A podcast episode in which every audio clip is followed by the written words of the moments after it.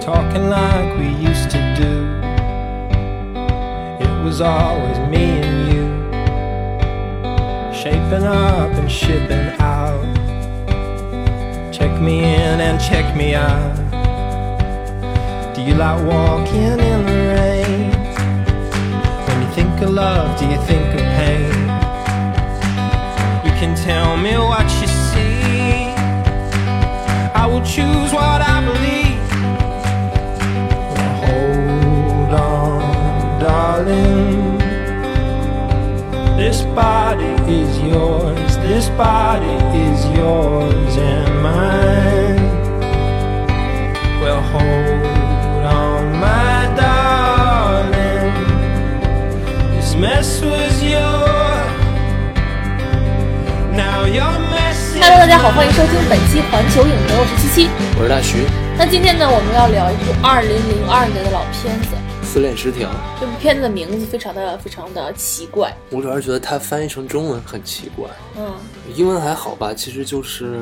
挺容易理解的，但是好像中文听起来很别扭。就是中文就是让人听起来没有看进去的欲望，对，又又撕裂又失调的，而且“撕恋”这个词儿就是一个生造词吧？嗯，哪一个恋情不是私人的呢？反正不太懂。我觉得 PTA 的片子有几部翻起来都非常的怪，《魅影逢将》对，就我不就是还有什么什么什么端婿？对，那个可能是又是有什么什么什么文化梗来着，之后、哦之前人家还反驳了，就是“魅影逢将”这个词儿，这个名字翻译的，你不觉得听起来就像是有一种有鬼的感觉，嗯，就好像是讲，反正确实出现过鬼。嗯，OK。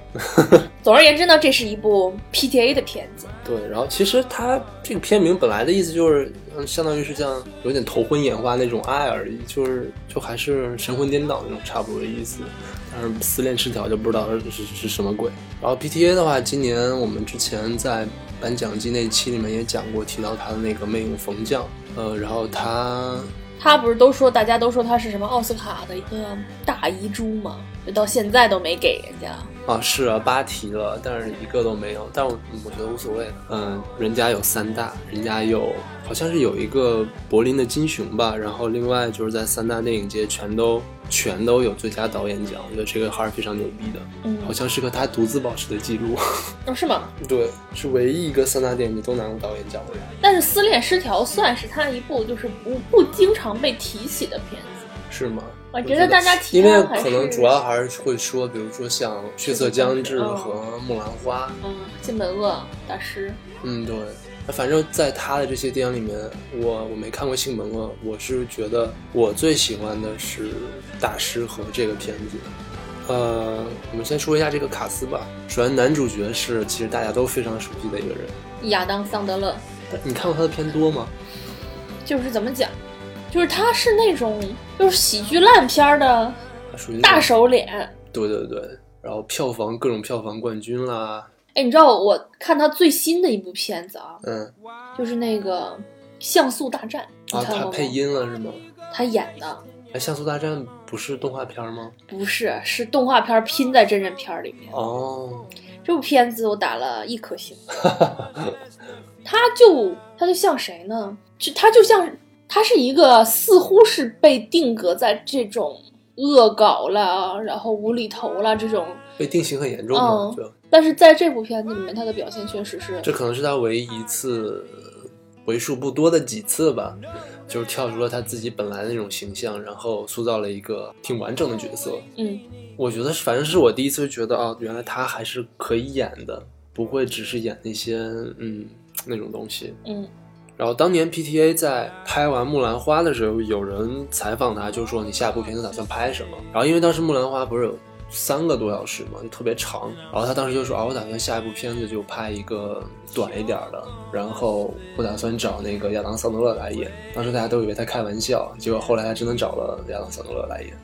我觉得亚当·桑德勒应该挺感谢 PTA 给他这个机会。，对，这是这我看了一下，这好像是亚当·桑德勒唯一一次提名金球奖，嗯，烈烈烈。而且就 PTA 的片子经常就是会给演员很大的机会，就是他的片子几乎演员都都是有提名的。嗯，因为我觉得他写的本子很好，他给这个角色的空间很大，角色都很丰满。然后女主角是艾米丽沃森，对他，其实他是个挺熟的脸，但我最喜欢他的还是在《破浪》里面，就是也是拉斯冯提尔的一个片子。然后我猜 PTA 找艾米丽·沃森也是有这这层原因，就是因为呃，在《破浪》里面，她就是演了一个非常非常纯粹纯真的一个角色。我觉得在这里面也是，就是一个很傻白甜的一个形象。我倒没觉得这部片子里他有多傻白甜，我只是觉得就是可能还是给那个亚当·桑德勒戏份多，所以其实，在女主方面，她表现的空间对，但是并她没有那么大，给她给她那种感觉，就像是一个啊非一个常天使降临在她的生活中那种感觉，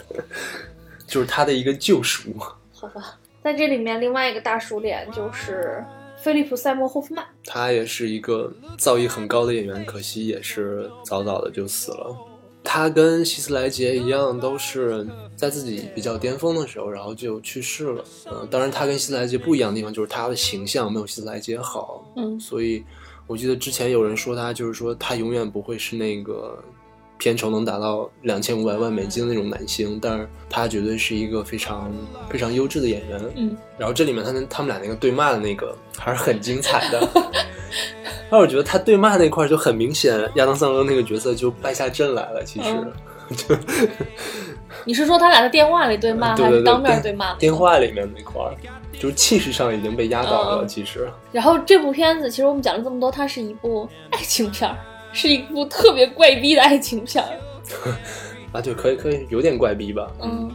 但是你又说不出来他哪儿怪，你觉得他哪儿怪呢？我觉得是氛围和节奏吧。对，我觉得他怪的地方在于他首先配乐，然后还有他用色彩，然后故事其实没有什么很让人那种 what the fuck 的感觉，嗯，但是又不会让，但是又没有落入俗套。但是和常规的这种爱情片不一样的地方，就是它并不是一个就是哎特别甜美啊，特别就是 you know 的，就是嗯哼正常的那种爱情片。嗯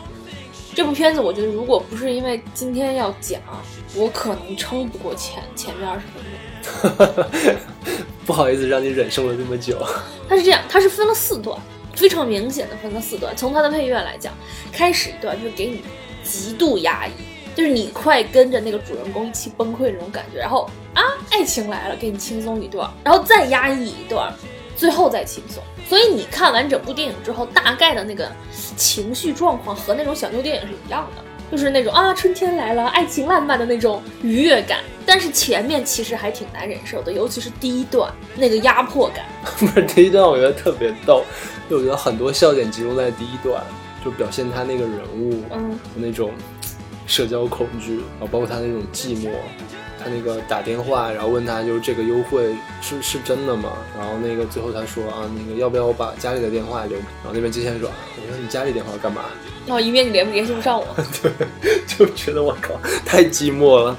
我其实一开始就没把他当成一个正常人来看待，我就是觉得他是个疯子，为什么是疯子啊？就是他是他的那种情绪失控来的非常突然嘛，哦，对他，嗯，突然压制不住怒火就开始砸东西，这不就是一个精神病的一个状态吗？但是很好玩啊。我不觉得很好玩，我觉得这个给我给了我极大的压迫感。啊，是吗？ 嗯但是你不觉得，呃，亚当·桑德勒演其他的片子里面也是这样的吗？他只我我不记得他演其他片子了，我是觉得那什么挺好玩，他把他姐家那玻璃都砸了，然后开始跟他姐夫说：“我有精 神病。”然后我经常哭，然后就开始哭，那个特别逗。不是他 那个他进门那段很有意思，进了三次哦才进去。呃，然后一进去，姐就说啊，你记得吗？我们小时候就叫你 gay boy，然后啊不啦不啦不啦，哦，我觉得那段一点都不好笑，那段让我特别烦，就特别就就是压很迫，烦，是很烦，对，就是你小时候那种糗事被人一遍一遍、一遍一遍的提出来的时候，嗯嗯，就我相信每个人都有这种经历，就家长就喜欢拿这种东西说事儿。就是我小时候七岁还是八岁的时候，有一次因为他们没有给我买一个玩具吧，嗯就是骑自行车的小人儿，然后当场就哭了。然后这事儿就被我一个特别讨厌的人一遍一遍、一遍一遍，每次见到他都要提出来，我就恨不得弄死他。然后他是他他又有七个姐姐，就每个人都要说一遍，对。然后就就是他前面那个给他问他会不会去派对的时候，哦，打电话，对，一个接一个打电话，还有一个姐姐亲自来了。当然，就他来的那个姐姐其实非常有意思，我觉得她特别逗。其实他亲自来的那个姐姐，她的那个行为啊，我去思考过，其实非常中国式家长，对，就其实它是正常的，但是就是我不知道是因为配乐给人的感觉还是怎样，就是它并不正常。我觉得对于一个美国人来说并不正常，就是嗯他他的那些问题啊什么的都太太不注重别人的那个尊重别人的隐私了。是，但是就比如说他买了一堆布丁在那儿，我觉得其实正常一一个人都会问，就是为什么有这么多布丁？但是男主就是因为懒得解释，他说他就说 I don't know，这个东西解释起来确实是挺麻烦的。他也只给女主一个人解释，但是他很多事情他不愿意说的时候，他就说 I don't know。所以我觉得其实他的那个精神状态并不仅仅来自于他的家里的那种七个姐姐的压迫，他自己其实本身也是有一点问题的。我觉得这是他的一个他的一种防御机制，嗯就是他不想解释更多，他解释更多可能会被 judge 更多，嗯所以他就选择不解释。而且他那个姐姐，你看就说啊，我有个同事，然后我想那个介绍你们认识，对对对，我说你到底来不来？来不来？啊，你要不来也行，我就直接带他过去，然后我就那个来来来，对这段是有点那什么。对，就非常搪塞。而且就是他们前一段拍的真的太让人压抑了，就那语速快到我真的是，嗯，都要飞了对，啊就是其实就是给人给人那种非常焦虑的感觉。啊、就每次他的那些姐姐们出现，尤其是那个姐姐一出现的时候，就整个配乐就是那种打击乐，加速，对对对，然后那个速度速度非常快，然后包括配合他的那个呃长镜头，然后再加上那个那个那个姐她本身步速也很快，然后说话也很快，嗯就会让你感觉我操特别特别焦虑。所以我就是觉得就这一段嘛，在夏威夷之前就还挺难撑过去的。我觉得正常观影，就是你如果想看一个轻松一点的这种爱情片，你如果抱着这样一个心态去看的话，你可能就撑不过这种前前前半个小时。是吗？其实我就最是喜欢的就是前面， 你跟我说这是一部爱情片儿，嗯，然后我也啥都没看，我就打开去看，我当时就看了十分钟，想这他妈什么鬼？我其实是我是相当于把他前面那些片子看的差不多了，然后后面的片子也看得差不多，然后正好它是一个中间的片子，嗯，我看了，但是我觉得这个片子有意思，我觉得它可能是它最有意思的一个片子。其实我觉得开场那段很有意思，就是除除了他那个打电话，打完电话之后他不是那个在街上吗？对就突然一辆车就被撞飞了，对对对撞飞了之后，然后紧接着就有一个车过来，然后啪扔下来一个那个小的那个管风琴还是钢琴之类的东西。然后我当时就看，我操，还是个犯罪片儿。哎，但是女主第一次出现，我就知道是他俩， 因为旁边有个朋友在那说“好臀呵呵，”，就是他给了女主背影一段很长镜头，嗯，就是对真的是非常美好的一个背影。你说如果一个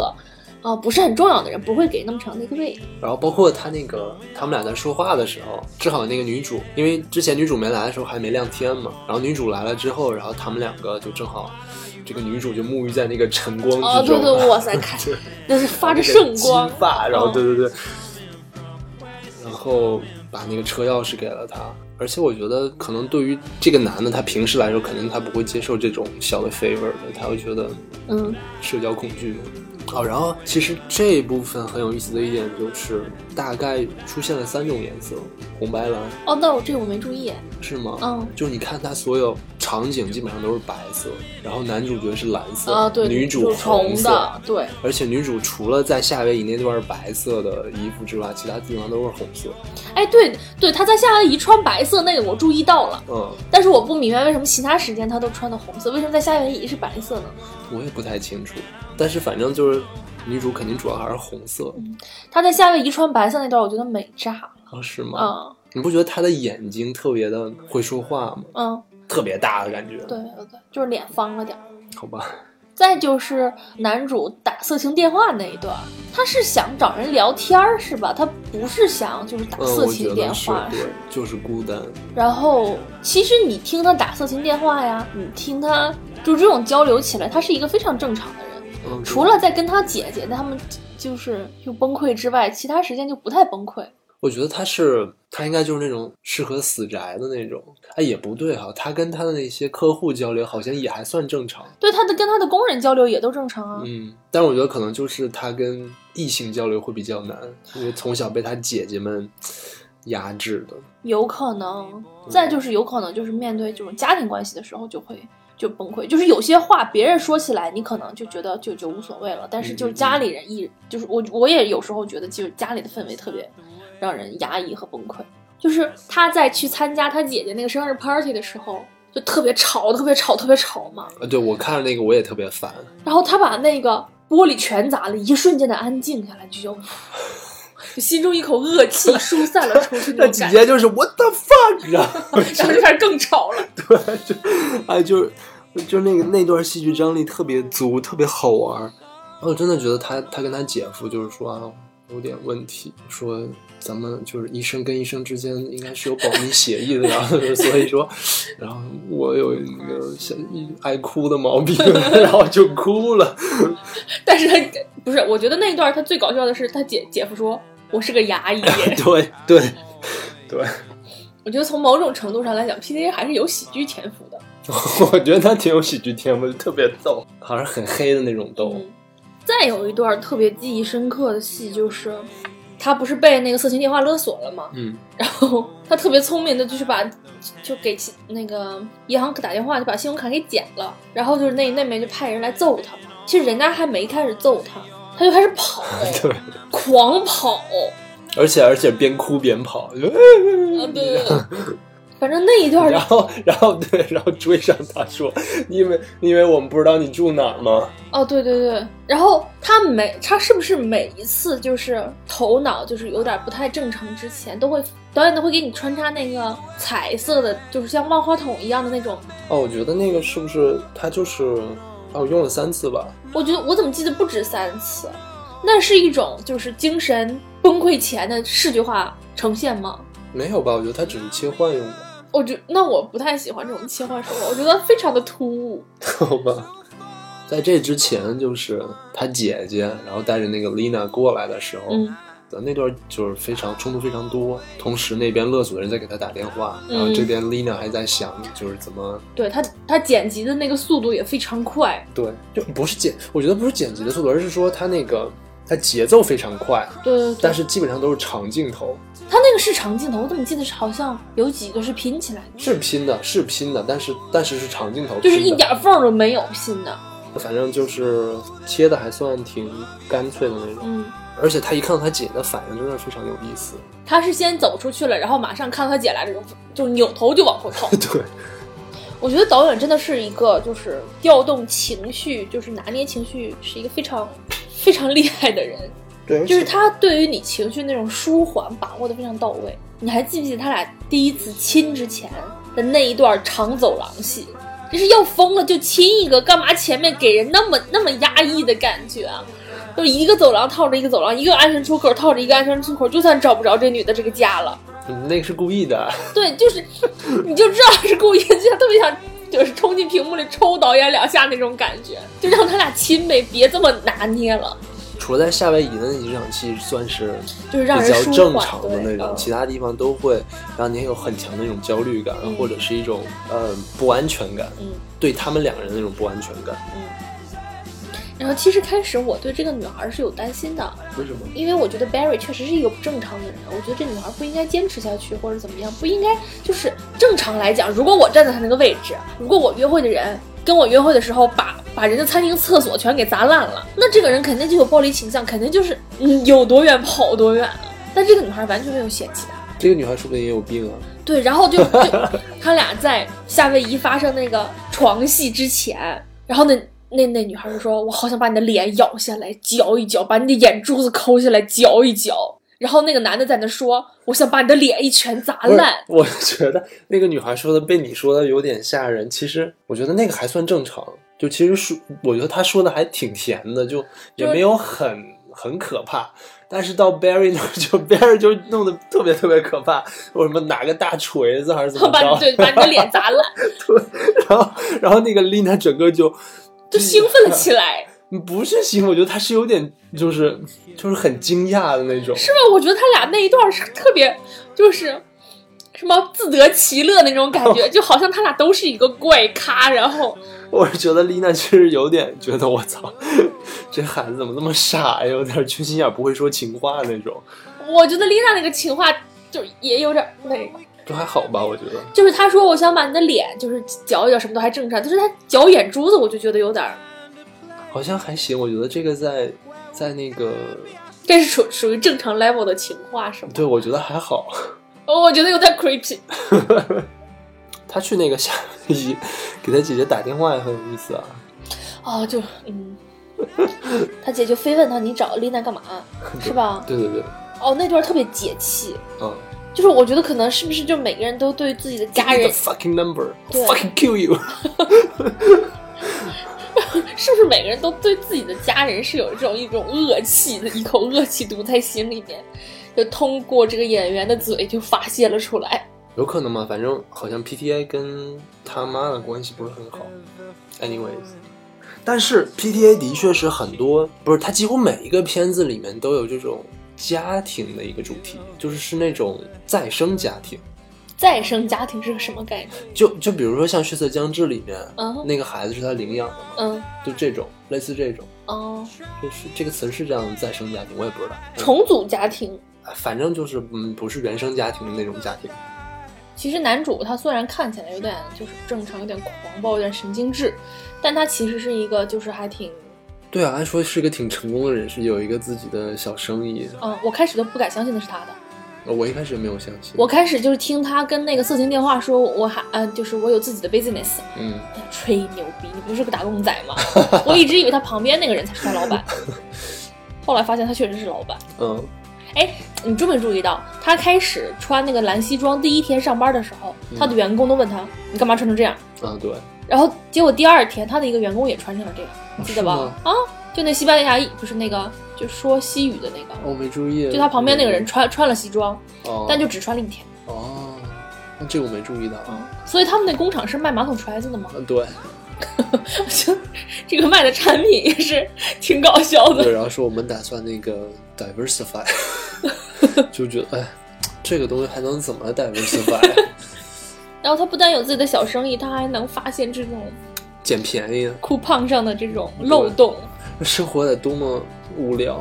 就是他开始跟那个反复确认说这就是嗯，里程是这种里程兑换是真的的时候我，说你确定吗？说你知道这个就是这个东西能值多少钱吗？嗯，然后他最后就真的想用他们攒的这一堆布丁杯去兑换里程，但是人家跟他说要六到八周的时候，我当时就想，嗯，商业骗局。然后他就，然后他就哭了。 这在中国肯定就是个商业骗局，就混过去了。但是美国我觉得很正常，嗯六到八周。然后就他就真的鼓起勇气自己买了一张机票，第一次坐上了飞机。哦，对他那个他哭的时候，然后不是那个就趴在那个小那个小钢琴上，嗯，对，然后他那个手上那写着一个 love，对那段我也注意到了，嗯，就是人家跟他说我们要六到八周才能兑换，你现在飞不了，然后他就去砸墙。嗯，我开始以为他手上就是结的痂嘛，砸墙砸破了，然后我就是慢慢镜头拉近，我一看，这么神奇吗？砸墙能砸出一个 love，应我觉得那个不是他当天砸的，应该是之前砸的，然后结的痂结成那样，但那是这那肯定是导演故意对啊对，的，结痂能结成 love 吗？那肯定不可能真的一真的结成 love，但是对，但是你你就能 get 到他当时哭是因为他啊对觉得对可能对见、没有办法去见丽娜，嗯，但是他最后还是去了嘛。对，哦，而且这点很有意思，就是去的时候，你看他那个，就基本上所有呃，当这个东西会引向琳娜的时候，颜色也基本上是红的。就比如说给他检票的空姐，颜色是红的。哦，然后他姐姐第一次见他，然后说要给他介绍那个 Lina 的时候，他姐姐穿的也是个暗红色的东西，所以这些代表了什么呢？就是有一种生命新生感吗？爱情那不应该是粉色的的吗？炽烈。啊，当然，其实那个小钢琴不也是吗？也是代表了那个这种象征嘛。对，那个小钢琴到底代表了什么？就是相当于是 Lina 要来的那种一个征兆，后来他每一次精神紧张的时候，他都要去摁一下。对，就这个元素对我来说还是有点莫名其妙的。应该还好吧，挺浪漫的那种。反正到最后一段不是有一个呼应，就是他在弹这个小小管风琴。对，而且他是想把这个风琴给 Lina，哦，是吗？对啊，他不是抱着那个风琴，然后在那个走廊里跑嘛，然后最后说，然后很抱歉把你扔在了医院，哦，对对对对对，然后最后他还是就因为在学那个小钢琴嘛，嗯，那个场景还挺美，就他俩最后他在弹，然后丽娜从后面抱住他是吧？对对对，然后就是工厂里只有他俩，阳光倾泻下来，就是好不容易有了一个爱情小品应该有的样子。加州的阳光，这里面有一个剧情的，就是那个比较大的冲突，就是他和丽娜开开心心的在夏威夷回来那段儿，因为他之前被那个色情电话，然后派人派了四个人过来去揍他嘛，其实人家也没揍他，就是跟他要了五百块钱，对，当时把他吓坏了。嗯，然后他就后来可能就是因为有爱情什么的，又有勇气了，就非要打电话说我要报警了，你把那五百块钱还给我，就是你们这样是 unfair。然后人家就又派人来揍他们，然后他们是把他俩的车撞了，然后 Lina 的头受伤了。对，然后他他整个人就不好了，嗯然后就给那个热线又打了一次电话，说我要找你们 supervisor。他是先把那四个人揍了一顿，啊，对，就是他第一次他的这个暴力的这种因子有了一个非常正当的发泄途径。嗯，你看他以前的时候虽然暴力，但是他遇到真的暴力的时候，他不敢反抗，是所以这就是怂逼。嗯，这部片子的就是第一主题，也是唯一的一个主题，就是爱情会让人强大，就没有了，对吧？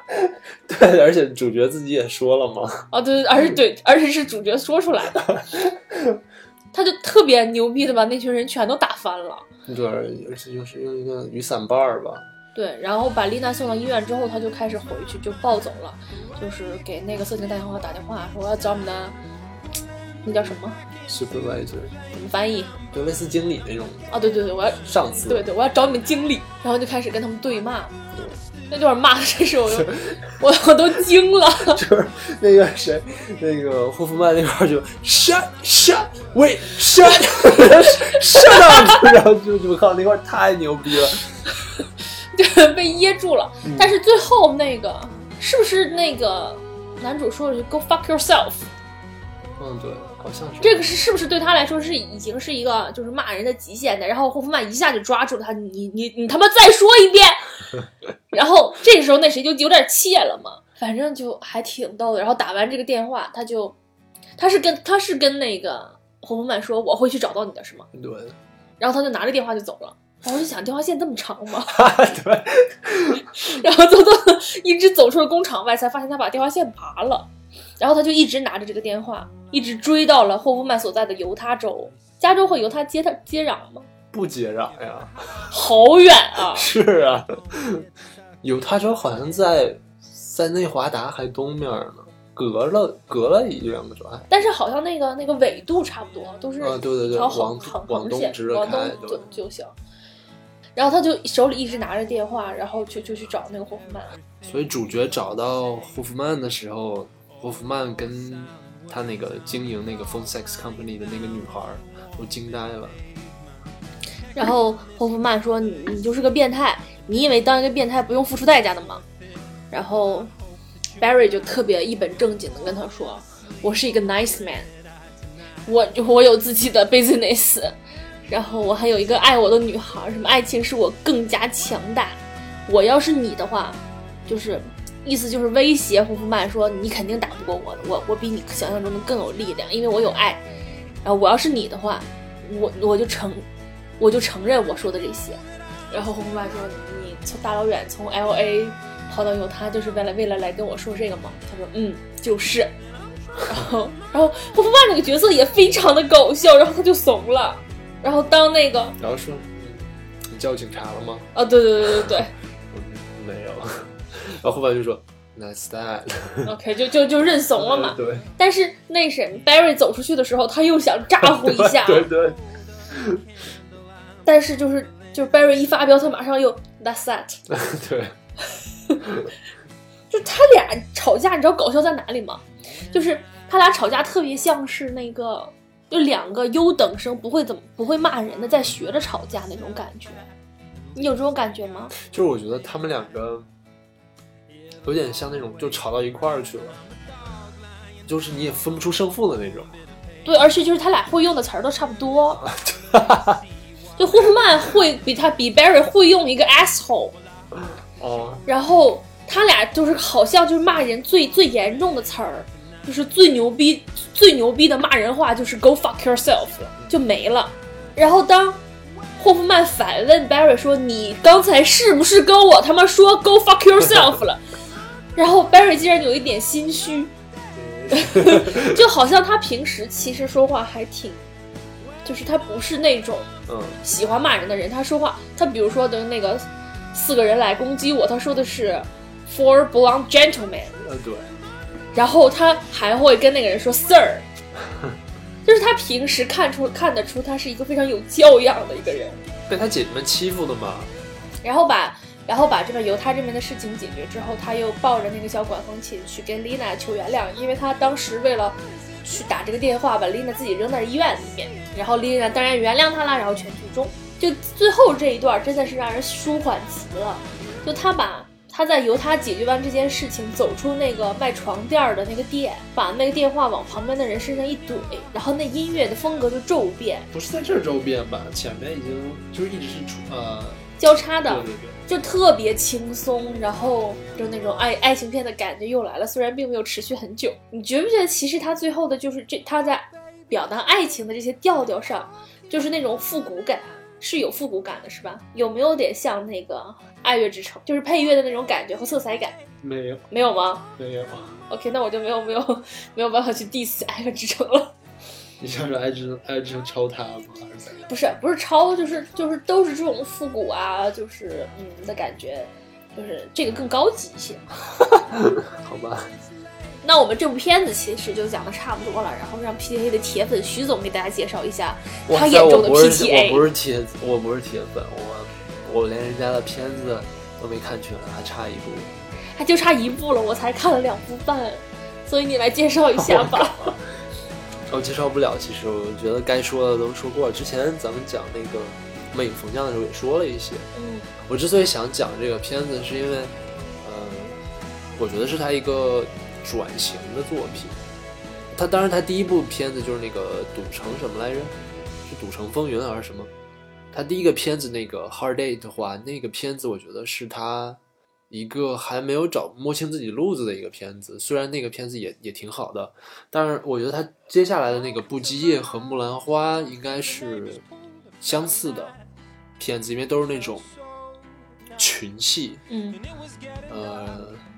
然后是一种很会给你一种很混乱的感觉，但是不是说它混乱的不好，而是说它 混乱的好，好难讲，杂乱有章。 然后我觉得从这这个片子开始，它就突然变得非常的简洁，嗯然后人物刻画的更集中一些，人物也非常的少，然后所以从这部片子开始，包括到《血色将至》，然后还有《魅影逢将》，其实人物都非常非常的精简，嗯主要刻画的就是那几个人，大概两三个人之间的这种关系。嗯，而且还有一点比较有意思的是，可能从《血色将至》开始，他开始换了一个配乐师，这个还是用他之前跟他一起合作过的一个配乐师。但是，嗯，虽然是这样，但是他 PTA 在用配乐方面其实方式还是一样的，我觉得。嗯，他的电影就是在配乐上很，就是配乐的存在感特别强。嗯对，但是他又不是像诺兰那种，嗯 比如说用那个汉斯季默那种就非常抢，而嗯而是他会非常跟这个片子的节奏配合的非常好，包括这种片子的那种情绪嗯，也非常好。而且这个片子真的是 PTA 最短的一个片子，可以作为 PTA 入门是吗？我不觉得。我不觉得，我因为我觉得不能代表它最典型的一种风格。我觉得其实 PTA 入门的话，《血色将至》还不错，我觉得《徐子江》这可能是他生涯评价最高的一个电影。就是他的那个故事感强，嗯，所以就是很容易看进去。我真的觉得就是，嗯，这一部，撕裂生涯。我真的觉得这部 这部《撕裂失调》开始半个小时真的挺折磨人的，但是挺好看的。我觉得前半小时我觉得是最有意思的，因为我觉得可能前半小时没有意思，我以后就不太想看了。不是，你不觉得前半小时就是给给你的很压闷迫感很很强吗？对就很不舒服对吗？就是对你很怎么说呢？很首先很焦虑，嗯然后还有就是很呃 intrusive 是怎么说？然后前半部分也很有那种呃侵入性，嗯，就比如说突然一个车然后这样过来，对，然后再突然弄一个钢琴放在你面前，然后呃，包括他嗯那个配乐也都是非常让你很不舒服的那种感觉，但是很好玩儿。我倒是没觉得好玩儿。它这个东西，你当时看的时候不会觉得好玩儿，哦，是吗？就是你看完之后，你再回去想，会觉得有一些点还挺有趣的。当你逃脱了那种焦虑的情绪之外，我看完之后，我就觉得我还有点喜欢这部片子，但是当时不明白，完全不明白为什么喜欢，因为这部片子它并不是一个常规意义上的那种爱情片嘛。嗯，对，而且也不是一个特别典型的 PTA，嗯，而且它的那个故事吧，也挺，就是故事情节很简单。对，但是又